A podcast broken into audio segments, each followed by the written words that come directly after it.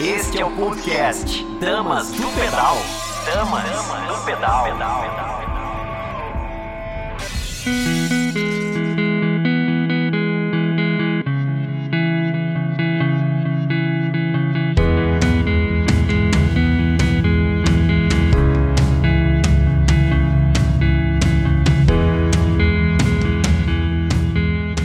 Bom dia, bom dia, queridos.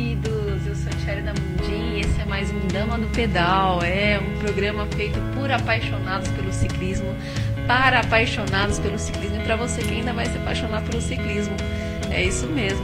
E hoje a gente já começa o dia com uma super homenagem ao Dia das Mães, né? Passou ontem, eu não posso deixar de dar um abraço carinhoso a todas as mães, as mães guerreiras que pedalam, que conseguem encaixar além de toda a sua atividade diária e colocar a bike dentro do seu dia, né? Se cuidar para ela estar bem como mulher e consequentemente como mãe também. E também para as mães que sofrem dentro de casa, né? Com seu coraçãozinho apertado, com os filhos e filhas que pedalam, que se arriscam, se colocam na trilha, se colocam na estrada. Mãe, um beijo pra você. Hoje eu sou mãe e eu entendo o seu coraçãozinho apertado. E hoje a gente já vai começar também homenageando uma turma que está desenvolvendo um trabalho incrível na Univap. Eu já falei deles anteriormente, agora eu ganhei essa camiseta oficial. Depois eu mostro pra vocês. É, são os Trail Builders Univap, que é um grupo dedicado à criação e à manutenção das trilhas de mountain bike na cidade de São José dos Campos. E eu fui conhecer uma das trilhas, né, esse fim de semana, o famoso Elo Perdido, e eu só tenho elogios, né, tá? A maior sensação, todo mundo fala muito bem deles. Dá para sentir cada curva, cada movimento, cada drop foi colocado de forma pensada, criando um ambiente desafiador e o mais importante, que harmoniza com a natureza. Você que passa por lá, que desfruta, né, desse ambiente rico, tanto de divertimento como de técnica, que é um local excelente de treino, né? Vamos ajudar essa turma aí a continuar esse trabalho lindo. Você pode entrar no Instagram do pessoal, que é o trailbuildersunivap, comprar uma camiseta como essa ou outro modelo. O valor né, pago vai ser convertido em construção das trilhas. Você for ver, são profissionais, né, assim como eu, como você, que dedicam parte do seu tempo, do seu dinheiro para investir em máquinas, em ferramentas, que pensam, né, criam, cuidam das trilhas, imaginam, desenham e oferecem o verdadeiro mountain bike raiz de volta ao contato de todos nós. É isso mesmo. Parabéns, meninos. O nosso muito obrigada. Pessoal, vamos ajudar. E hoje a gente tem um quadro novo aqui, um querido amigo falando um pouquinho sobre o ciclismo mundial. Seu Ari, fala um pouquinho pra gente aí como que tá o ciclismo no mundo. Galera do Dama do Pedal, alô, Tcherina. Meu nome é Ari e eu vou falar do novo calendário da UCI pós-pandemia. Como todos nós sabemos, a temporada foi interrompida após a Paris-Nice em virtude dos esforços para a contenção da propagação do coronavírus Covid-19. A nova temporada terá início no dia 1 de agosto com a Strade Bianchi e eu vou falar para vocês em particular das três grandes voltas. O Giro de Itália, deixe-me dar uma olhada aqui, o Giro de Itália será do dia 3 de outubro ao dia 25 de outubro. A Volta à Espanha será do dia 20 de outubro a 8 de novembro. A Volta da Espanha encerrará a temporada 2020. Na última etapa, no dia 8 de novembro, a temporada 2020 será encerrada. E o Tour de France será do dia 29 de agosto ao dia 20 de setembro. Toda a temporada, todo o restante da temporada ciclística de 2020 será compactada em 71 dias. Em virtude disso, algumas competições serão sobrepostas a, a outras. No dia 25 de outubro teremos o Super Domingo com a Paris-Roubaix nas categorias feminina e masculina. Esta será a primeira vez que teremos a categoria feminina na Paris-Roubaix. Teremos a última etapa do Giro de Itália, um contrarrelógio individual de 16,5 km, que teoricamente deve decidir o Giro de Itália 2020. E teremos a etapa rainha da Volta à Espanha 2020, com chegada no Tourmalet, nos Pirineus franceses. Essa nova temporada, né, esse novo calendário dará um novo ânimo às equipes, que as equipes precisam dos recursos, as equipes precisam expor os seus seus patrocinadores. Os patrocinadores precisam expor suas marcas e seus produtos para milhões de fãs do ciclismo mundial. É, após quase sete semanas, cerca de sete semanas de paralisação e lockdown na, na, Europa, nós teremos finalmente é, ciclismo no nível World Tour. Teremos até lá cerca de três meses para os atletas se prepararem e apresentarem-se em condições de dar um grande espetáculo, grandes emoções, grandes combates ciclísticos no nível World Tour. Um abraço, Tcherna, um abraço pessoal e até a próxima.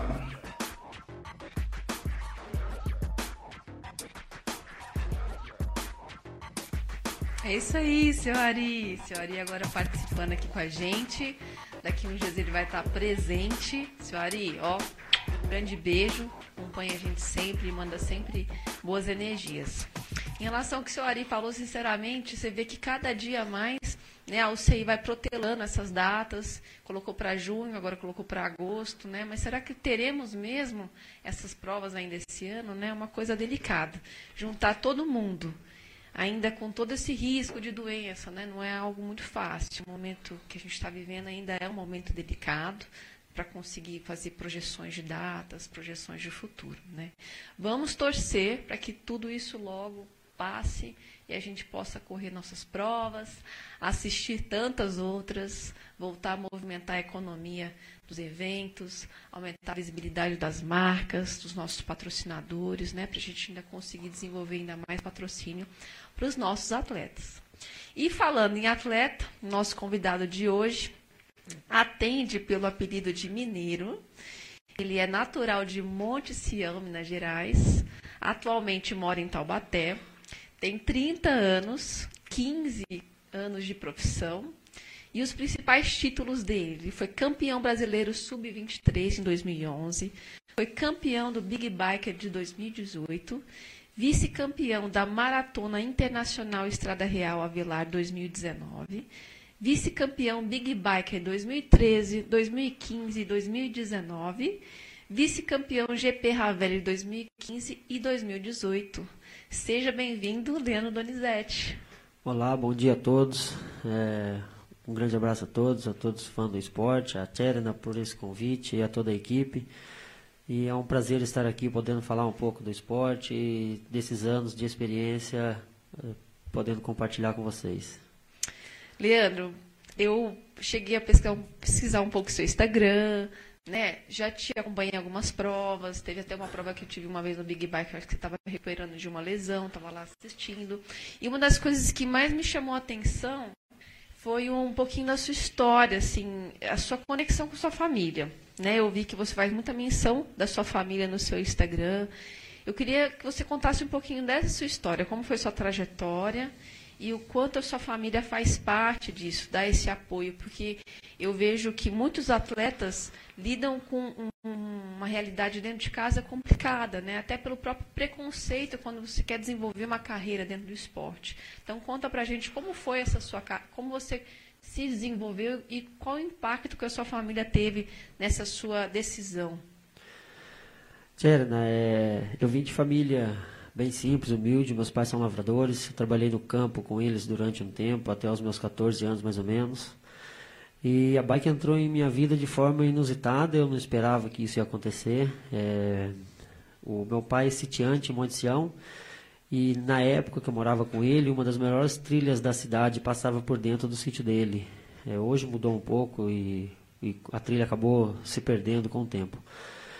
E nessa época eu estava trabalhando no sítio com meu pai, fazendo uma cerca, e passou um pessoal pedalando e parou para conversar com meu pai ali, e eu vim fazer amizade com o pessoal. E pouco tempo depois virei amigo deles e eles me doaram a bicicleta e a partir disso comecei a pedalar os fins de semana com eles. E a bike foi entrando na minha vida um esporte aleatório, uma coisa só de fim de semana, que durante a semana tinha que ajudar meu pai na lida do campo e foi entrando, fui pegando gosto. Até que com 15 anos me levaram para fazer a primeira corrida, que foi em Mogi Guaçu, se eu não me lembro, se não me falha a memória. Foi no Malvés Bike, uma corrida que nem tem mais, mas tem contato com o cara que organiza a corrida até hoje, eu tenho contato com ele. E eu vim fazer quinto na juvenil na época que eu corri. E dali em diante eu comecei a pegar gosto pelo esporte, o esporte foi ficando na minha vida e logo em seguida arrumei uns apoios na cidade ali mesmo, através desse pessoal que ficou amigo de mim, do meu pai, que vieram me arrumar a bike. E aí se iniciou a carreira. Aos 17 anos mais ou menos recebi proposta para ser atleta profissional, para poder mudar de Monte Sião. Aí me mudei para Campinas e disso em diante segui como atleta profissional e estou aí há 15 anos nessa luta. Os meus pais, eu acho que como a maioria dos atletas profissionais, no começo eles não acreditaram, mas também não, não tiveram nada contra, sabe? Sempre me apoiaram em tudo. A minha família era bem humilde em questão financeira, mas em questão de amor, afeto e carinho, eles eram são milionários, né? Isso aí nunca faltou para nós todos. E meu pai sempre apoiou. Acho que a maior dor dele, da minha mãe, foi eu ter saído de casa cedo assim para morar numa cidade distante deles, né? Fiquei um bom tempo sem contato com ele, porque na época não tinha contato, não tinha telefone, até hoje continuo não tendo telefone. Eu tenho contato com ele através das minhas irmãs que têm telefone. Então, no começo foi difícil por esse lado, mas depois que ele viu que realmente era isso que eu queria e que eu comecei a correr atrás e com toda dificuldade, como todo mundo tem, qualquer área que exerce no Brasil, né? Ele começou a ver que realmente não ia ter o que fazer, começou a me apoiar muito, começou a gostar do esporte. A partir disso, começou a entender um pouco mais também do esporte, como era o esporte. E hoje, o maior prazer dele, o maior orgulho dele, quando alguém pergunta para ele, é falar que eu corro de bike, que ando de bicicleta. Que carreira linda, que história linda, né?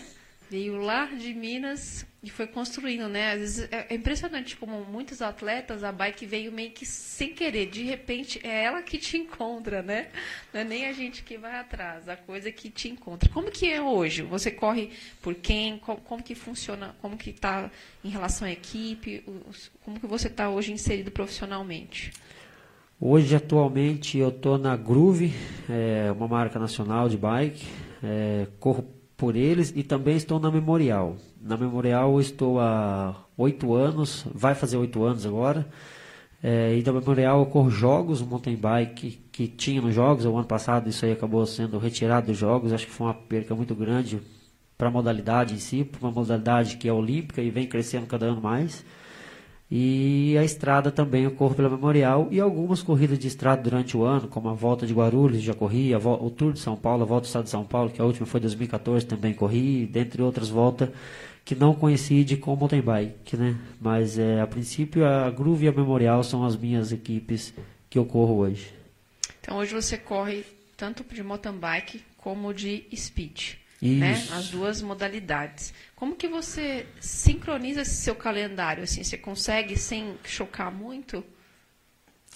É, eu já, no começo do ano, Tcherna, eu já faço a programação, já pego o calendário, separo as corridas principais, dentre elas os jogos, né? É, e vejo as voltas ou as corridas de um dia, como o Granfone e o Batuba, que não coincidem com o mountain bike. E daí eu participo delas, é, para a equipe, correndo na estrada, e também como forma de preparação, como esse ano teve, a, a primeira corrida minha esse ano foi aqui em São José mesmo, que tem no começo do ano aí em frente à prefeitura.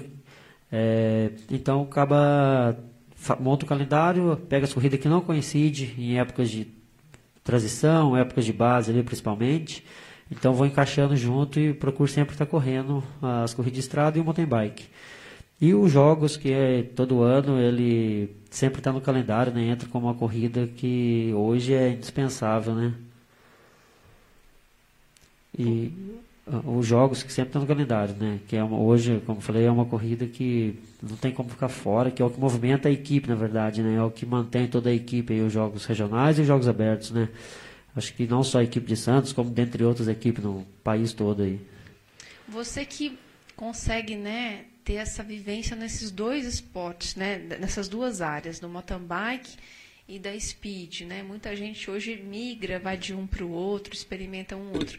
Qual você sente que é a maior diferença, assim? O que, que você sente que numa prova de ciclismo, é, de estrada e uma prova de mountain bike, assim, nessas duas, duas realidades distintas? O que, que você sente, assim, o que é marcante em uma e o que é marcante em outra para você? Ah, sem dúvida, acho que a diferença maior do mountain bike ir para a estrada, que é a speed, do mountain bike é a técnica, né, Tcherna? Porque a técnica é uma coisa que você, com o tempo, treina, melhora bastante, mas tem que ter a facilidade para andar ali. Porque se você não tiver uma certa facilidade, mesmo com muito treino, é, você ainda vai acabar, comparando a um atleta que tem uma habilidade maior, vai acabar perdendo um pouco. E a estrada, na verdade, ela é um pouco mais cabeça, né? Saber a hora certa de fazer força, porque a estrada, como os atletas que correm estrada sabem disso, nem sempre o mais forte ganha a estrada. A estrada já é uma equipe que, dependendo da corrida, tem de seis a oito atletas da mesma equipe, com intuito só, a equipe ganhar, né? Então é oito atletas trabalhando para um propósito. O primeiro, qual seja o primeiro da equipe cruzar a linha e a equipe toda ganha com isso. O mountain bike é uma corrida mais individual, é uma corrida que exige um pouco mais de técnica e é uma corrida onde depende mais de você só, né? É onde você tem que ter a sua estratégia, você tem que fazer a sua prova e não tem como você contar com alguém para possivelmente pegar uma fuga ou possivelmente fazer uma fuga, ao contrário da estrada que você conta com toda a equipe para buscar uma fuga ou fazer uma fuga, né, e até vir para uma chegada. Então a diferença maior para mim hoje, no caso que faço as duas, a diferença maior de uma modalidade para outra é a técnica e a estratégia de equipe, né? Porque na estrada você tem de seis a oito atletas correndo juntos na mesma equipe por um intuito só, né? E nem sempre você vai estar fazendo força o tempo todo, porque tem vários atletas. Diferente do mountain bike, onde você tem que ter uma estratégia legal, porque só depende de você, não tem uma equipe por trás de você ajudando você no revezamento, ajudando você a levar uma fuga, ou ajudando você pegar uma fuga, ou trazendo você para uma chegada, né? O mountain bike ele é muito adverso, depende só de você. É diferente da estrada depende de uma equipe toda. Então não funciona. É, a gente vê funcionando muito bem essa coisa da equipe na speed. Então na mountain bike é uma, a equipe não, não funciona muito bem essa essa conexão da equipe, é mais é cada um por si mesmo. Mesmo que você tenha um grupo ali de várias pessoas da mesma equipe, acaba que cada um está fazendo a sua prova mais ou menos individual, é isso? É, às vezes, Tcherena, quando você pega uma equipe assim que tem um nível de atleta no mountain bike que é bem parecido e todos estão na elite, até, sem, até tem uma certa ajuda, mas acaba ficando mais restrito um pouco. Porque às vezes um tem a facilidade mais de subir um pouco mais, e outro tem a facilidade de descer um pouco melhor. Como o mountain bike a velocidade é mais baixa, é, então se você andar um por hora ou dois por hora mais rápido, você acaba abrindo muito tempo, porque a velocidade é mais baixa. E, e, o terreno é muito irregular, né? Não é um terreno muito liso, rolado, igual a estrada. Então é um terreno que acaba não tendo muita ajuda de equipe, né? Tem assim um certo revezamento ali, que no meu ponto de vista não chega nem a ser um revezamento, chega a ser uma referência, né? Quando você tem um atleta na sua frente, se ele acelera, você acelera também. Se ele reduz, você reduz também. Então você acaba tendo, uma, na verdade, uma referência. Mas é, para trabalhar, tipo que nem a estrada, uma equipe, um puxando o outro, um levando o outro, um pelotão tudo compacto ali, e você se escondendo no meio ali, isso aí é muito pouco no mountain bike. Isso acaba não tendo muito, né? E, e, como as equipes de mountain bike geralmente não contratam tipo 10 atletas, isso acaba sendo mais difícil, né? Eles não contratam 10 atletas na elite, diferente da estrada, que tem equipe de estrada que contrata até 15 atletas da elite. Então, onde os 15 atletas correm junto, está uma equipe unida, então está sempre um ajudando o outro. E por mais ali que não seja todos do mesmo nível na estrada, por, por, pelo fato de ter o pelotão, a velocidade ser maior, aí o vácuo, a, a, a, encaixar na roda, como a gente fala, acaba sendo mais fácil. Então, se você tem um atleta ali que às vezes não é tão forte quanto os demais, você encaixa numa roda, encaixa no pelotão e acaba passando junto, né? Com uma subida ou um plano, passa junto no pelotão, vai embora. A mountain bike é diferente, é para você passar no pelotão você tem que estar tá com uma forma boa, porque você, o, o, vácuo que a gente fala que no caso da estrada tem, o mountain bike acaba não tendo muito isso. Ele é mais individual e a equipe também é mais é menor, né? Geralmente tem um ou dois elite, um sub-23 e um júnior. E geralmente esse um ou dois elite às vezes é a diferença de nível para eles pode ser pequena, mas dentro da pista acaba sendo grande, entendeu? Porque às vezes um, dois minutos de diferença para um atleta de elite, para quem está de fora vê isso como pouco tempo, mas dentro da pista um, dois minutos é muito tempo. Como é uma corrida assim mais individual, acaba é, não tendo muito que trabalhar junto por isso acaba não conseguindo trabalhar, porque um, dois minutos dentro da pista no mountain bike é muito tempo.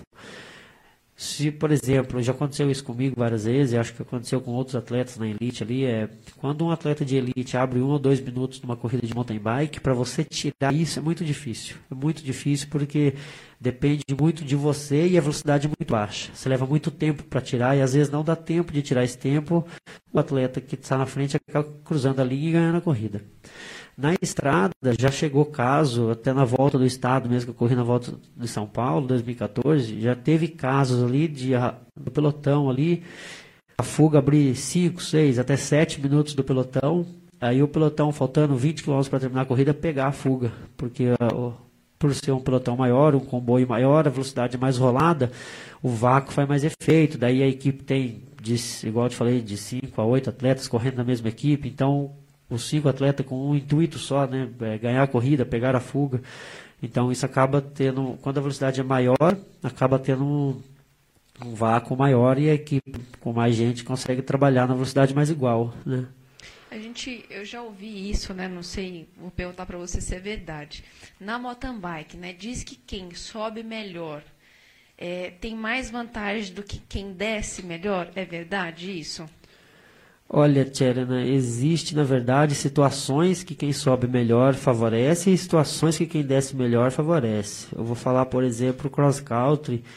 Eu também eu sou especialista mais em maratona, mas também corro cross country, gosto muito do cross country. O cross country, quem tem uma certa facilidade para descer melhor, eu, eu acho que, no meu ponto de vista, tem um certo ganho. Porque quem desce melhor, na teoria, é mais técnico. Se ele é mais técnico, ele vai pular uma rampa melhor, mesmo que não seja descendo, ele vai entrar numa curva melhor, ele vai conseguir sair da curva com mais velocidade. E como o cross country hoje, ele é regra da UCI, não pode durar mais de uma hora e meia, e as subidas não pode ter subidas longas, as subidas, acho que a subida maior do cross country hoje é 200 metros, são subidas curtas. Então, quando você pega um cara que sobe muito mais que você, ele vai abrindo uma subida de você aí de 200 metros de 5 a 10 segundos para subir muito mais que você. Porque a subida é curta, quando ela é curta, não consegue abrir muito tempo. E um cara que desce muito bem, dependendo da descida, abre um, dois minutos durante uma corrida toda. Então, o meu ponto de vista no cross country hoje, você tem que ser um pouco mais técnico e com isso você vai descer mais fácil, lógico. Não que você tenha que esquecer a parte de força, que é de subida. Você tem também que treinar ela, mas dá uma atenção maior para a técnica hoje no cross country é o mais importante. Na maratona, sim, na maratona eu concordo com você que quem tem uma certa facilidade para subir mais, com certeza tem uma certa vantagem muito legal. Porque se um atleta vara subida, de, uma subida de uma hora, dois minutos na frente, por mais que ele desça bem mais lento que o pelotão, para ele descer devagar, ele está descendo a 30 por hora. E para o pelotão subir rápido, está subindo a 20. Então, ele, mesmo descendo devagar, ele continua abrindo ainda. Até o pelotão ou o atleta que vem atrás chegar no cume da montanha ou no cume de uma subida para começar a descer, ele já terminou de descer e está subindo de novo. Mas isso aí numa maratona. No cross country, sem dúvida, a técnica fala mais alta, onde o cara tem que ter uma habilidade maior para descer, com certeza. E conta uma coisa para gente que, que você gosta mais? Speed ou mountain bike? Nossa, agora você me apertou sem abraçar. tampem os ouvidos. Não, eu acho que eu, eu gosto dos dois, viu, Tia? Eu gosto dos dois. Aliás, eu posso falar que eu gosto dos três, né? Porque dentro do mountain bike tem a maratona, que é o que eu faço, é onde eu me dedico mais, mas eu também gosto muito do cross country. E a estrada, sem dúvida, eu gosto muito da estrada também. Eu acho que não, não existe amor maior, existe amor pela bike. E as modalidades eu gosto de todas, entendeu? Eu tento aconselhar todas porque eu amo todas elas. Eu amo bicicleta. Então, para mim, estar tá na mountain bike ou na estrada é um prazer imenso, né? É, gosto muito disso. E, poxa, a estrada é 90% dos meus treinos é em cima de uma speed, né, Tiela? É em cima de uma bike de estrada. Então, não tem como não gostar da bike também, sabe? Então, para mim, pelo menos, do meu ponto de vista, é igual eu falei, eu gosto da bike em, em, si, né, independente da modalidade. Eu só não pratico mais modalidades porque acaba não sobrando tempo, na verdade, não tem como. Nem calendário, né? E nem calendário, sem dúvida. Mas eu gosto das duas igual, na mesma proporção.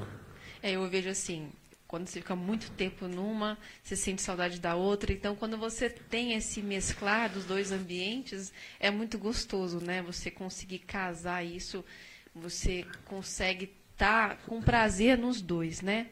E você está uma região muito gostosa ali pertinho de Campos, pegar a serra ali, para quem faz speed, né? Pra, eu sou apaixonada, é o paraíso. Em relação às duas modalidades ainda, qual você sente que é a sua deficiência ainda em relação a uma outra, assim, que você fala, isso aqui é uma coisa para mim, para eu desenvolver ainda? É, acredito eu, Tiana, vou falar da mountain bike primeiro. É, na mountain bike, acho que a maior deficiência minha é, é o cross country, porque o cross country, ele, diferente da maratona, o treino é totalmente diferente. A maratona você consegue treinar muito na estrada, onde você precisa de mais resistência, precisa de um passo mais constante, onde você não larga com muita potência, não larga a fundo que a gente fala, né? Você larga, faz uma largada um pouco mais controlada e vai aumentando o ritmo gradativo conforme a corrida vai se desenvolvendo. O cross country, diferente disso, ele já larga no seu 100%, já larga a fundo ali, né? Você já larga dando tudo que você tem. E a maior dificuldade é você largar, né, dando tudo que você tem e chegar em uma descida muito técnica, ou em uma rampa, ou em uma curva muito técnica, meio afogado, né? Daí você acaba perdendo muita velocidade, o reflexo fica meio lento, então você acaba tendo uma certa dificuldade. Então a maior dificuldade minha no cross country hoje seria a largada em si, que larga muito a fundo, e a técnica que eu perdi um pouco com o tempo. Porém, tenho dado uma atenção muito grande para isso agora, tenho treinado bastante.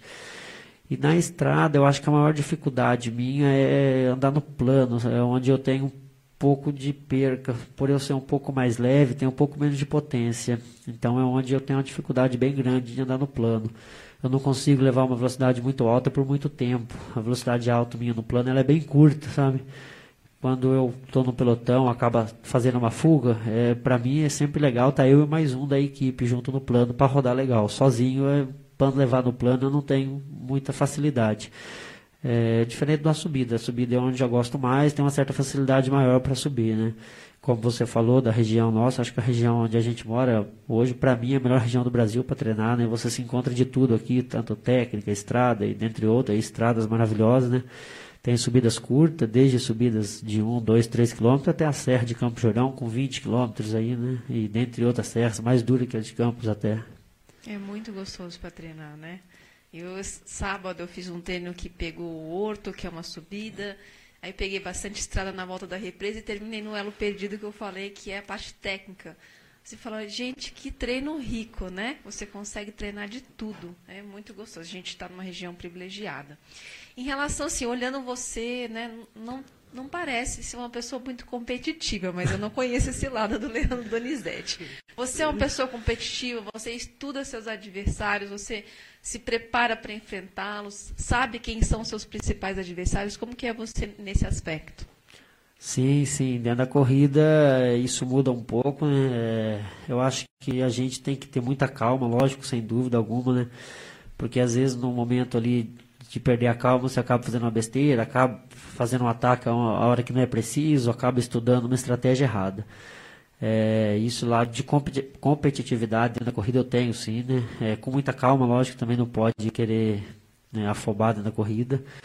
E eu procuro estudar os atletas sim, Thierry. Até o ano passado, acho que uma das corridas que mais marcou a minha carreira foi o ano passado, a Maratona Internacional da Avelar. Porque era onde eu estava trabalhando, eu tinha que trabalhar e aconselhar treino corrida e trabalho. Tinha que aconselhar. E para um atleta profissional, como você sabe disso, dentre outras pessoas que fazem isso, é, isso é bem difícil para você andar no nível elite, aconselhar treino, trabalho e corrida.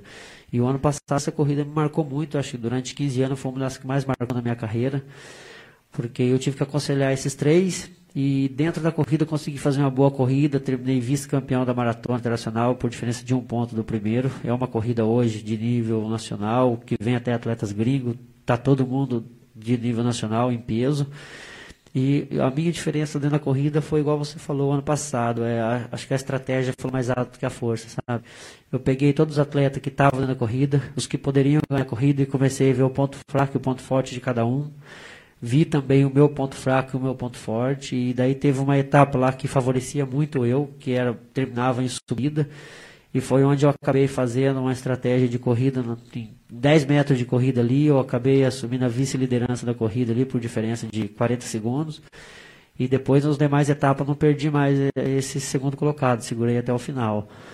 Mas uh, o que falou mais alto, sem dúvida, foi a estratégia, porque o nível estava muito parecido. Então, se o atleta não tiver uma estratégia legal hoje, não conhecer os adversários, pontos fracos, pontos fortes, e até o dele também, os pontos fracos, os pontos fortes dele, ele tem muito a perder, porque hoje o nível está alto para todo e o nível está muito parecido, certo? Está todo mundo treinando muito igual, a tecnologia e o conhecimento está para todos, todo mundo tem acesso a isso. Então, quem tem um pouco mais de experiência, de técnica, de um pouco mais de conhecimento dele mesmo próprio, de outros atletas, do ponto forte e fraco de cada um, ele tem uma certa vantagem sim. E lógico, saber usar isso também na hora certa, né? E ter muita calma dentro da corrida, que com certeza ele vai ter uma certa vantagem sim. Nem sempre o mais forte ganha, não. Às vezes é, é. muitas vezes é estratégia. Eu falo que um, uma das características de um grande atleta é se autoconhecer mesmo, né? Se você se autoconhece, se você se entende é, até onde você pode ir, o momento de você acelerar, entender o que está acontecendo no seu corpo, você sai na frente, só por ter essa autopercepção. Sim, você, sim. assim, nas provas, você fica nervoso, véspera de prova, às vezes dá aquela, aquela sensação, aquela taquicardia. Eu, eu nunca consegui superar isso. Isso sempre esteve presente comigo em todas as provas. Você consegue que você tem anos de, de, de viver experiência, né? Mas às vezes isso ainda é um, uma coisa a ser trabalhada ou você para você é mais um dia concentrado, vou dar o meu melhor. Como que funciona para você? Olha, Tcherna, se eu falar para você que isso não acontece, eu estaria mentindo. Isso eu acho que qualquer atleta acontece, fica nervoso sim, você fica, tem corrida que você fica um pouco mais ansioso, tem corrida que um pouco menos. Lógico, pelo fato de ter anos na de experiência nas costas, então você acaba se acostumando com isso, você sabe lidar com isso da melhor forma, a gente aprende a ter que lidar com isso da melhor maneira possível, né? Mas tem, tem um certo estresse sim, tem ali um certo nervosismo, qualquer corrida tem. No meu caso, quando eu estou muito treinado para corrida, o nervosismo meu é maior ainda, porque daí eu sei que eu estou competitivo tanto quanto os outros que estão ali, né? Aí acho que a cobrança minha própria em cima de mim acaba sendo um pouco maior. Acho, acho que isso é com todos os atletas ali da elite. E as corridas que eu largo mais relaxado é as corridas que eu estou menos treinado, é as corridas que eu não me preparei para ela, é as corridas que eu vou para fazer como um treino. Aí eu largo bem relaxado, sabe, sem muito estresse. E na verdade já consegui fazer muito resultado legal por não estar tá estressado, por não estar tá me cobrando muito. E já teve corridas que eu treinei muito, me preparei muito. Aí chegou na hora ali, estava muito nervoso, sabe, um pouco ansioso para a largada, um pouco tenso ali, acabei perdendo a corrida até com muito treino e preparação. E teve casos que treinei bem pouco, fui para a corrida descontraído, sem esperança de um resultado expressivo da corrida e acabava ganhando a corrida. Mas esse nervosismo é natural e independente de quantos anos você tem de experiência, sempre vai ter. Isso aí todo mundo vai ter. Se falar que não tem, o cara não é competitivo, o cara gosta de ir lá para passear. Pode ter certeza. E isso eu falo não só da elite, todo mundo. Qualquer categoria tem isso aí. É impressionante. Quando a gente vai de coração em paz, né? O resultado vem. É impressionante. É, a gente é. queria conseguir ter essa mesmo desprendimento em todas as provas, né? Sim, sim. A gente tem algumas imagens suas, umas imagens lindas aí, vamos ver. Legal.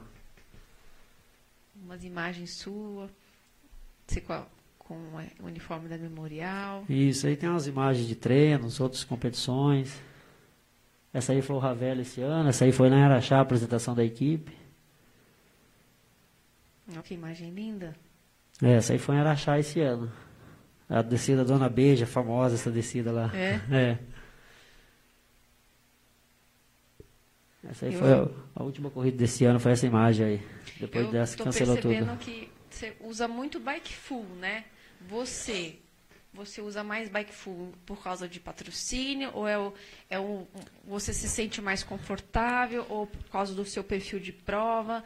Como que você, ou você seleciona de acordo com a prova? Como que é essa sua relação com o equipamento? Qual que você se sente mais, que você sente que responde mais ao que você necessita?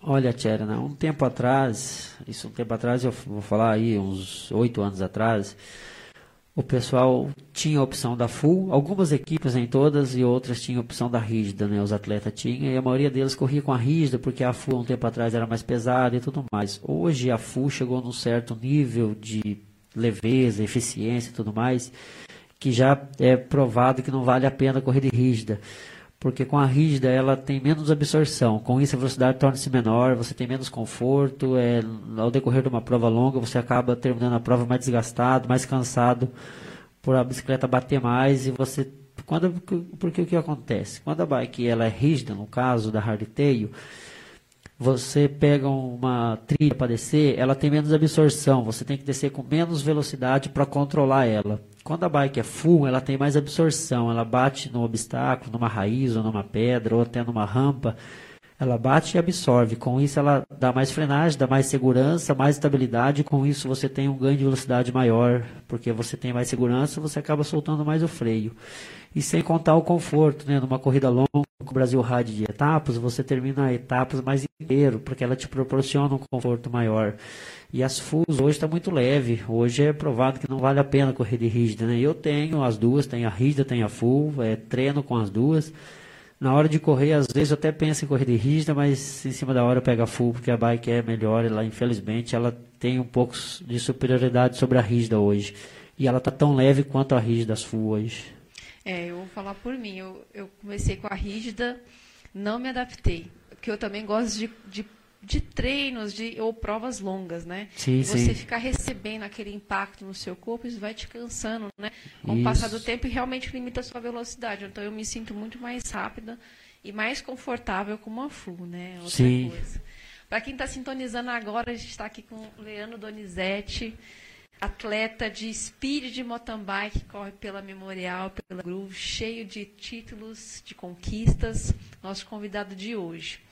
Leandro, em relação à nossa região aqui, né? Temos grandes atletas, somos um berço nacional de atletas do ciclismo. Mas em relação à mountain bike, depois em relação ao speed, você acha que é uma região que consegue competir de peso a nível nacional? Ou existem outras regiões que têm atletas mais fortes? Tipo, própria Minas Gerais mesmo, ali BH, a gente também tem grandes atletas da mountain bike. Como que nós estamos em relação a esse ranking nacional nessas duas modalidades?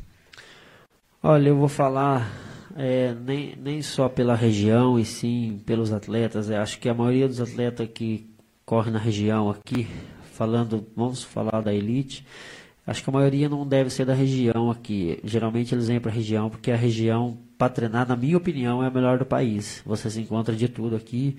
E para morar é uma região muito boa de se morar. A qualidade de vida aqui é maravilhosa. É, eu cheguei para em acho que 2009, 2010, se eu não me engano.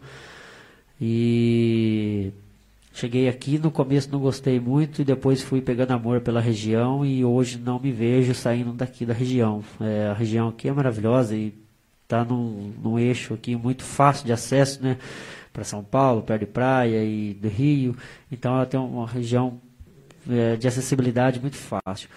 Os atletas aqui da região, com certeza, tem atleta de nível tanto na estrada quanto no mountain bike. Eu acho que não só no Vale aqui, no Brasil inteiro, né? É, a própria equipe de estrada mesmo aí, acho que a equipe da Funvic um tempo atrás aí, corria por São José, inclusive, né? Era uma equipe de nível nacional muito boa. Até hoje ela é, só que eu acho que mudou um pouco o foco, está pegando mais atleta da base.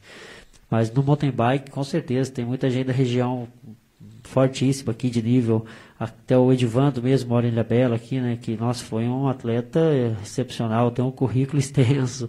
O cara correu campeonatos mundiais, campeão pan-americano e dentre outras corridas, né? E alguns outros atletas aí que agora não me vem o, nome na memória, mas tem muitos atletas, sem contar os atletas aí que, eu conheço, meus amigos, que às vezes marca treino aí, tem pelotão de 30, 40 pessoas, né? Tem muita gente que pedala nessa região, né? É, aqui a região é muito forte nessa parte do ciclismo, né? E no speed também, você sente que tem essa também somos um, um, uma região rica aí a nível nacional. Sim, sem dúvida, sem dúvida alguma. Acho que vamos falar em torno aí, é, se você pegar os segmentos do Brasil que mais é, os mais famosos do Brasil, a Serra de Campo está dentre eles, pelos níveis de atleta, né? até hoje o Letap mesmo em Campo Jordão. O Letap agrega aí pessoas, atletas amadores e profissionais do Brasil inteiro, né? de norte a sul, de leste a oeste do país. Então, com certeza, tem atleta de nível sim e uh, vários atletas de outras regiões que vêm fazer a pré-temporada aqui na região, treinar para a região ser muito boa, muito legal e dentre eles alguns acabam morando aqui, ficando na região, assim. Com certeza, é, a região tem atletas de níveis altíssimos aí, nível de disputar brasileiro, como teve os atletas da região e já ganhou brasileiro aqui da região e com certeza tem sim. É. Fazendo um paralelo com o Avancini agora, né? Ele fala que existe uma, ele fala que existe uma seleção genética ali para os atletas de fora, no caso dele, né? Que ele tem que correr atrás, ele treina muito mais para conseguir tal altura. Ele faz treinos diferenciados de estímulos, acompanhamento psicológico, treino neuromotor, neuromuscular. Então ele se estimula de várias formas. Você sente que você tem um, um fator genético aí que te, te auxilia né, ao seu desempenho, ou você também corre atrás disso, assim, de se estimular de diferentes formas, de buscar vários tipos de ferramentas, já que você mesmo disse que que a, a, o nível está muito próximo aí. Você, como que você lida, como que você faz para conseguir continuar evoluindo? Porque chega uma hora parece que a gente não vai mais, a gente tem que buscar outras ferramentas. Como que é isso para você? Olha, Tcherena, eu acho que não só o caso do Avancini, com certeza ele teve que lutar muito para chegar onde chegou e hoje é campeão mundial. Isso aí é uma honra para o Brasil muito grande ter um atleta a esse nível, né? E ele mostrou para todos nós que sim, é possível chegar lá, porém, né, você tem que abrir mão de um monte de coisa, se abdicar de um monte de coisa e se dedicar 100% naquilo. É, do meu ponto de vista, lógico, é diferente dele, porque ele convive com os gringos e eu, eu tive pouca convivência com os gringos, bem pouca mesmo, né, bem diferente dele. Mas do meu ponto de vista, é, pelo menos no meu caso, eu acho que eu não digo nem assim que eu tenho uma certa facilidade, nem talento, porque tudo que eu conquistei na minha vida foi com muito trabalho, muito esforço. E, e até hoje, para manter isso, é muito trabalho e muito esforço. Mas eu acho que a grande diferença dos gringos, na minha opinião, o poucos que eu corri com eles, porque eu corri bem pouco, a diferença deles está na calma e na cabeça, sabe? Eles têm uma calma, o sangue frio, diferente dos brasileiros a gente latino-americano quer ir para cima, já quer atacar logo de largada, quer ir pro pau muito rápido. Eles não, eles têm muito sangue frio, muita cabeça no lugar, são muito técnicos, entendeu? É, é sem dúvida, treinam força, mas a habilidade deles também é fora do normal. Eu acho que, na minha opinião, posso estar enganado quanto a isso, mas acho que, se não me falha a memória, tem entrevista do Avancini falando isso, que já teve épocas de temporadas passadas que ele estava mais forte que hoje em termos de força. Porém, o que ele evoluiu na cabeça e na técnica foi o que fez ele andar entre os melhores do mundo. E o meu ponto de vista geralmente é isso, é porque eu, eu penso assim, Tia, né, força e capacidade nós temos. Porque a gente é ser humano igual eles mesmo, tem duas pernas igual eles. É, a diferença está na cabeça, na cultura da criação, é, no modo de correr dentro da corrida, de se comportar dentro da corrida e ter aquela calma deles é difícil às vezes dentro da corrida. E eles têm muita calma, muito sangue frio ali dentro. É verdade. E a gente vê, né, uma, uma, coisa que eu sempre comento aqui, é que quando você vai pegando é, as categorias, que às vezes as categorias mais velhas, de 35, 45, os atletas eles têm um desenvolvimento melhor do que a, as categorias mais jovens, que estaria ali na flor da idade, dos hormônios, né, da vida, da vitalidade, justamente porque tem essa capacidade né, de segurança, de maturidade, de entender, de, de não ficar nervoso, de entender seu corpo, a hora de, de, de conduzir, como conduzir. Né? Então, eles têm essa, essa capacidade de autocontrole maior. E isso responde muito nessas categorias. É muito interessante ver como cada vez mais você tem pode ah, teoricamente achar que você está perdendo um pouco da sua saúde, energia e vitalidade, mas você tem outro ganho que é importantíssimo dentro do seu, do seu desempenho como atleta, né? Sim, sem dúvida. Um tempo atrás aí, é, um tempo atrás eu digo, uns 10 anos atrás, ou um pouco mais, um atleta de 30 anos aí a nível elite, eu acho que não só na, na bike, né, no mountain bike, na estrada e dentre outras modalidades que a bike tem, e outras áreas do esporte, um atleta de 30, 32 anos, ele se considerava velho para o esporte. Né? Hoje isso aí tem mudado muito. É, graças a Deus a tecnologia, a ciência e as coisas, dentre outras coisas que tem acesso, isso mudou bastante. É, hoje um atleta de 40 anos aí consegue andar na elite. Né? A diferença maior de um atleta de 40 anos para um atleta mais novo é a recuperação de um dia para o outro. Né? Você pega uma prova como o Brasil Ride, por exemplo, como uma volta de Guarulhos, uma volta de São Paulo, a recuperação de um dia para o outro, um atleta mais novo ele tem uma certa facilidade maior para recuperar, né? Mas um atleta mais velho daí ele tem uma coisa que o mais novo não tem, que é a experiência, né? A experiência também, na maioria das vezes, acaba falando muito alto de uma corrida. É, se você for pegar aí nos últimos cinco anos, os campeões mundiais de maratona tinham entre 35 anos e 40 anos, né, nos últimos anos. Eu acho que o mais novo a ganhar o Mundial de Maratona acho que foi o Avancini nos últimos cinco anos. Os demais tinham acima de 35 anos, né? Inclusive o Eduardo Paz ganhou ano passado. Ele tem 39, 38 anos, se eu não estou enganado. Então você vê que, graças a Deus, é, o, o, esporte ele tem uma longevidade maior hoje, né? E não só na bike, em todas as áreas que, que exerce o esporte, né? Mas é, por exemplo, o Ironman, você não vai ver o Ironman um moleque novo ganhar o Ironman, é só pessoas mais velhas, por conta da cabeça mesmo, né, da calma, da sabedoria dentro da corrida, e saber lidar melhor com o estresse do corpo e ter a calma de usar a força que ele tem na hora certa, né?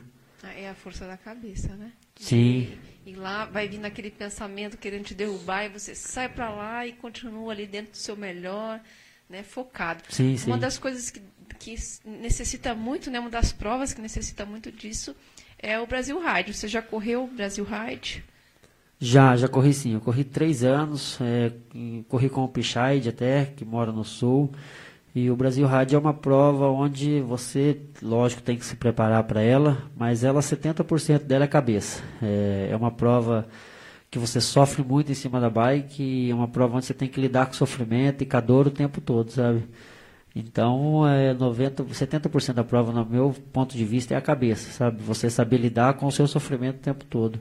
E você entra ali um atleta e sai dali outro. Você entra com outro ponto de vista do conceito de sofrimento ali. Pode ter certeza disso. Você acha que um atleta que é bem condicionado, tem a cabeça boa, mas não tem muito bem a técnica, consegue ultrapassar o Brasil Ride bem assim? Consegue, sem dúvida. Consegue, consegue sim. Pode ter certeza que consegue.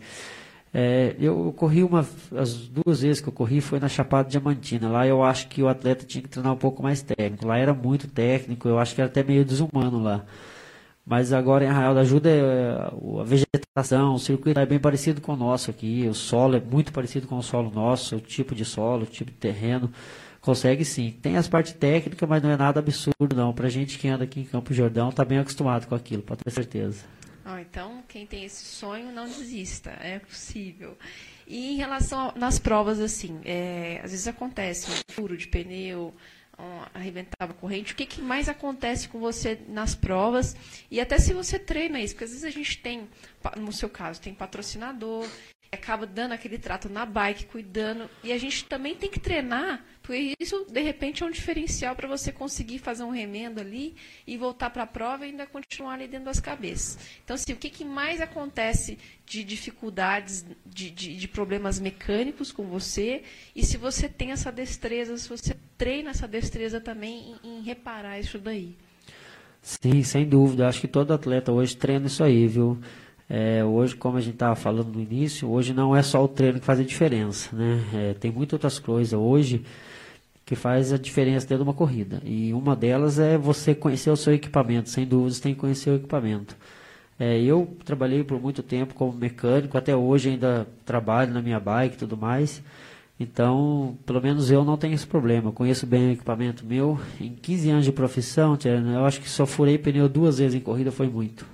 Foi o único, a única coisa que aconteceu de mais grave comigo foi furar pneu. Acho que foi, se eu não me falha a memória, foi duas vezes saindo em 15 anos. Mas eu sempre cuidei muito de equipamento, revisando antes de corrida, nunca deixando desgastar muito, já trocando as peças com antecedência. Porque se você faz uma manutenção legal na sua bike, se você mantém ela tudo em dia e antes das corridas você leva para uma revisão, troca o que estiver precisando, dificilmente vai deixar você na mão. Eu acho que hoje só deixa na mão se você realmente não cuidar do seu equipamento. É, isso é muito importante. Você vê que muita gente só remedia, né? Isso, só vai isso. atrás na hora que realmente acontece alguma coisa. E é igual o carro, gente. A gente tem que fazer, manter uma revisado, bonitinho, cuidar, para você não ter surpresa e se tornar um problema ali na hora do, do, seu, do seu pedal ou da sua prova. Por falar em equipamento, a gente tem uma dica muito legal hoje do Fabão. Roda aí a dica do Fabão pra gente. Bom dia, Tcherana. Bom dia, amigos da Damas do Pedal. Então segue lá mais uma dicas do Fabão. Vamos falar um pouquinho de regulagem de câmbio. Sempre dá aquele probleminha na estrada, né? Câmbio puxando um pouquinho para mais, para baixo. Então aqui, ó. Esse aqui é o nosso câmbio. Dois parafusos de regulagem, eles são parafusos de alimentação. Esquece esse parafuso, tá? Dificilmente eles são afetados durante o dia a dia. Isso aqui é mais no processo específico de montagem da bicicleta. Se o seu mecânico já preparou sua bicicleta, esquece isso aqui. O que vai te socorrer na estrada é o regulador de cabo, esticador de cabo. É por aqui que a gente vai conseguir melhorar ou não o nosso câmbio, tá? Mas Sabão não tenho experiência nenhuma, não conheço nada de câmbio de bicicleta. Como é que eu vou saber se meu cabo está mais esticado ou mais tensionado? Então uma diquinha nossa aqui, ó, simples para quem não está habituado. Tá vendo da onde sai a corrente da rodaina para chegar no câmbio? Eu propositalmente já deixei o meu desregulado, ó. A corrente ela tá mais pegando no cassete de cima do que no cassete de baixo. Então o que acontece? O meu cabo está esticado. Então agora eu vou travar aqui, ó. E vou afrouxar o cabo, ó. Eu vou descer ele até o momento em que eu provoque o total alinhamento, ó.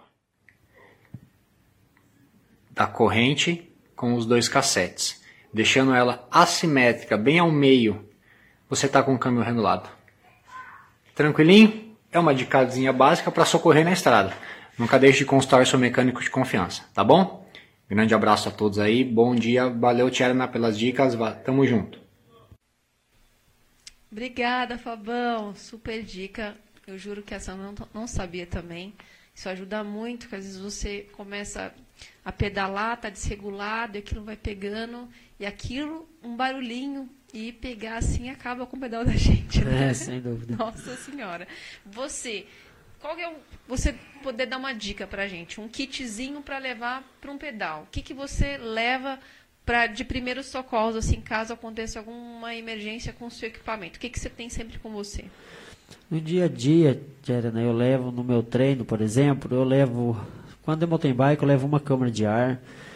Eu procuro levar um pedaço de manchão. É, eu geralmente tenho aqueles da Parque Tu que vende, mas às vezes acaba sendo caro e acaba não sendo acessível a todos.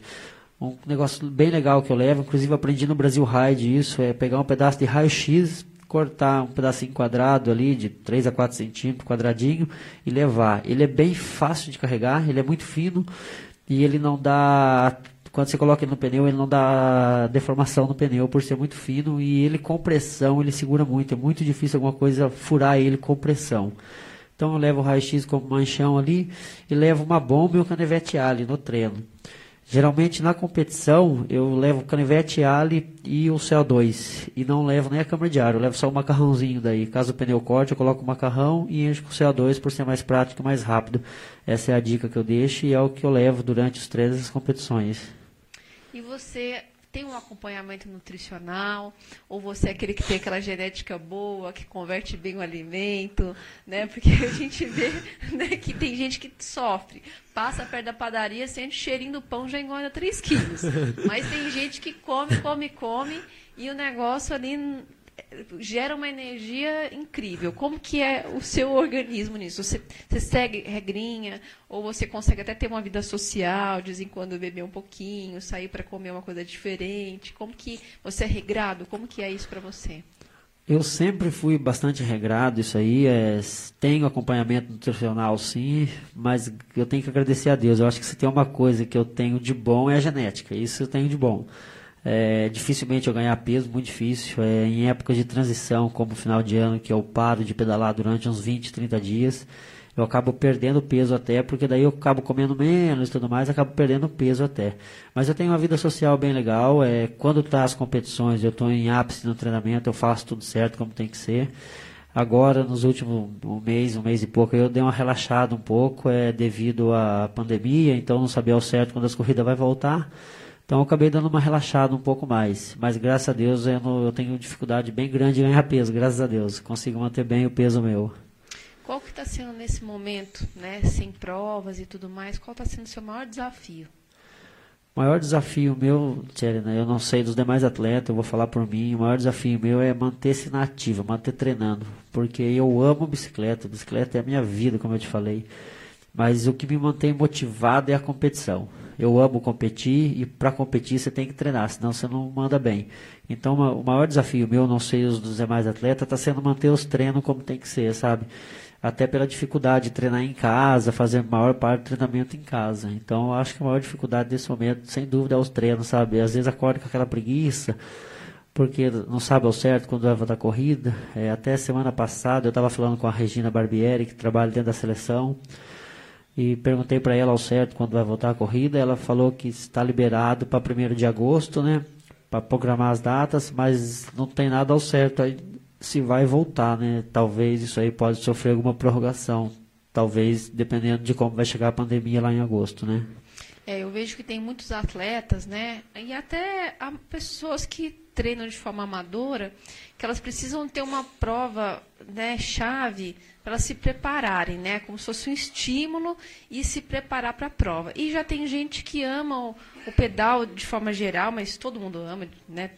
Mas Sim. que gosta de estar tá se mantendo ativo, aquela sensação de todo dia de estar tá ali dando o seu melhor fazendo seus estímulos. Isso também já é o suficiente, não precisa de prova. Sim, Mas com sim. certeza essa falta de previsão, né, de saber quando que a gente, porque é a profissão da gente, né, Exatamente, no seu caso, é a sua exato. profissão. Então a gente fica realmente perdido.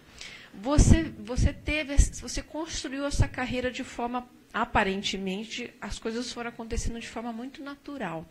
E há 15 anos atrás, né, apesar da gente não ter tantos incentivos, a gente tinha uma quantidade menor de atletas.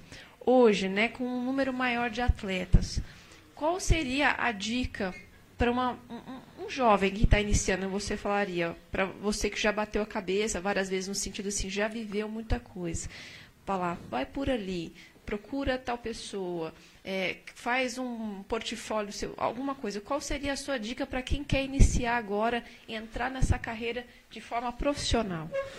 Olha, Tcherna, eu acho que, é, como você falou lá atrás, com certeza era um pouco mais difícil, é, tinha menos visibilidade. E quando eu comecei, ainda estava já estava começando a ficar legal, na verdade. Mas um tempo mais antigo do que o meu, eu acho que era um pouco mais difícil. Até porque a profissão do atleta em si no Brasil, é para quem não acompanha, para quem não segue, ela era vista como uma forma negativa, não era vista como profissão, né? Quantas vezes eu já me deparei treinando e o cara me chamando de vagabundo no treino, sem saber que aquilo ali era meu trabalho, né? Eu acho que uns 10 anos para cá a bike tem crescido muito, muito, e hoje, é, graças a Deus, tem se profissionalizado, na verdade. Hoje tem muitos atletas aí e muitas pessoas que são público, telespectadores, já vê isso como profissão, né? Quando vê um ciclista pedalando, já vê como atleta, a maioria das vezes. É, mas para quem está começando hoje, eu acho que o principal de tudo, eu vou usar uma frase até que eu gosto muito, que é do Ayrton Senna, sabe? Você tem que fazer toda a sua vida com muito amor, com muita fé em Deus e fazer de verdade aquilo, entendeu? Se você for fazer, faça bem feito, porque você vai chegar lá um dia, pode ter certeza. Eu falo para alguns amigos meus, é, qualquer um pode andar na elite hoje, né? É, não menosprezando os atores da elite, inclusive eu, longe disso, mas qualquer um que eu falo no sentido assim, se você realmente quer aquilo, se você correr atrás, lutar por aquilo, pode ter certeza que às vezes pode demorar um tempo maior, mas você vai andar lá, você vai chegar lá. E outra, você vai arrumar um patrocínio, pode ter certeza. A gente tem que se preocupar, na verdade, em se cuidar, em treinar e fazer a sua parte, porque o restante vem natural, pode ter certeza disso é que hoje eu vejo muitos atletas com muito talento, muito, muito talento. Os atletas brasileiros hoje têm um talento imensurável, só que eles não sabem ao certo o que é para a vida. Às vezes começa como um esporte, começa como um hobby, e ele leva meio que de uma forma aventureira aquilo, sabe? E ele não encara aquilo como uma profissão. E às vezes é atleta que tem muita chance de ir para frente. Eu já vi muitos atletas no Brasil tem muita chance de fazer o que o Afonso está fazendo hoje. Mas ele foi o único que realmente quis levar isso de verdade a sério, entendeu? Então, primeiro de tudo, você tem que ver realmente o que você quer para sua vida e levar a sério, porque fácil nunca vai ser. E como a gente falou ali atrás agora, que você falou se eu estou motivado para treinar, se eu falar para você que eu estou motivado, eu estaria mentindo, porque eu não sei quando vai voltar as corridas. Eu estou treinando porque eu gosto muito do que eu faço. E o ser humano, ele é movido com desafio, certo? Se ele não tem um desafio, ele não é movido. É, no trabalho, o empregado é cobrado e ele acaba exercendo aquela função porque ele é cobrado e o atleta não é diferente, entendeu? O aluno na escola exerce aquela função porque ele é cobrado, senão ele não exercia a função de estudar e fazer a tarefa. Então o ser humano ele é movido a desafios. É, então se você não tem um desafio na sua vida, eu acho que a gente acaba perdendo o sentido da vida, entendeu? Acaba perdendo o sentido de qualquer profissão na vida. Então o que eu deixo aqui para todos os atletas que estão tá começando agora e que esperam um dia chegar na elite espera um dia ganhar um brasileiro, ou até ser campeão mundial como a Vancini foi, é ter muita fé em Deus e se dedicar de verdade, realmente correr atrás, não abrir mão. Porque vai ter hora que vai ser difícil, viu, Tcherena? Mas se você correr atrás, não abrir mão, você vai chegar lá, pode ter certeza disso. É isso aí, gente. É, tem que estar por inteiro em cada uma das coisas que a gente está fazendo. E o desafio ele vai mudando, né? Uma, um momento o desafio nosso é uma prova, o momento é um de baixar um tempo e às vezes o desafio do momento vai ser continuar se manter motivado e apaixonado até que essa fase seja ultrapassada. Então, nossos desafios vão mudando e a gente tem que saber identificar cada um deles a seu momento. E, para finalizar, Leandro, conta para a gente assim, qual que é o seu objetivo daqui para frente? Assim, alguma conquista que para você é vai ser importante? Ou se colocar profissionalmente de uma outra forma dentro do ciclismo? Qual que é, para onde você quer ir? O meu objetivo daqui para frente, Tcherna, é, inclusive era para esse ano, é, mas eu acho que esse ano dificilmente vai acontecer isso. É, mas eu não pretendo aposentar tão cedo, então eu pretendo manter com esse desafio.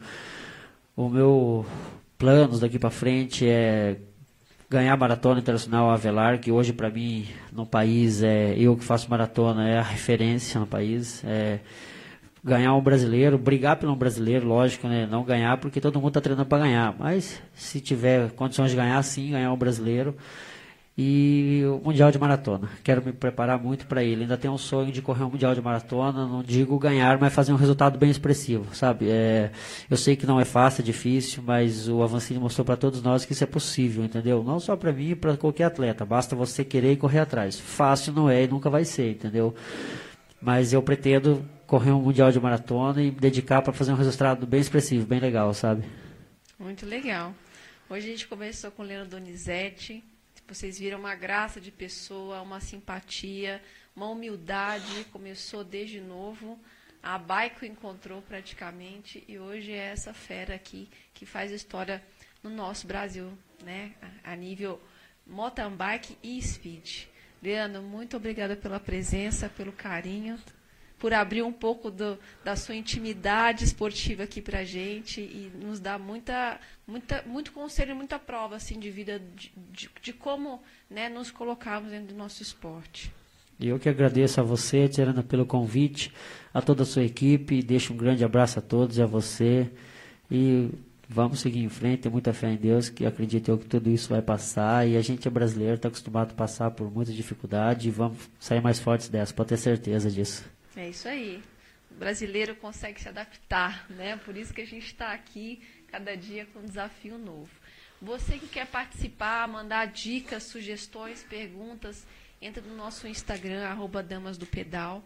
Lá nós vamos postar também algumas roupas que a gente vai ter para doação, roupas de bike. Então você que tem um grupo que está iniciando, que, que tem dificuldade, que precisa né, de uma roupa que vai ajudar a até desempenhar melhor o seu esporte, a gente vai postar essa semana lá algumas roupas para doação. Entre em contato com a gente pelo Instagram, que a gente dá um jeito de fazer essa triangulação. Você que também tem roupa para doar, manda para a gente que a gente posta lá para ajudar uma pessoa que está começando aí a não perder a vontade, a se apaixonar ainda mais pelo nosso esporte. É isso aí, pessoal. Mais um programa indo embora. Uma boa semana a todos. Um, um grande beijo. Um abraço aí pro pessoal do Trail Builders Univap. Um abraço pro pessoal do Cobra Can também. Tchau, tchau. Este foi mais um podcast Damas do Pedal. Damas do Pedal. Até o próximo.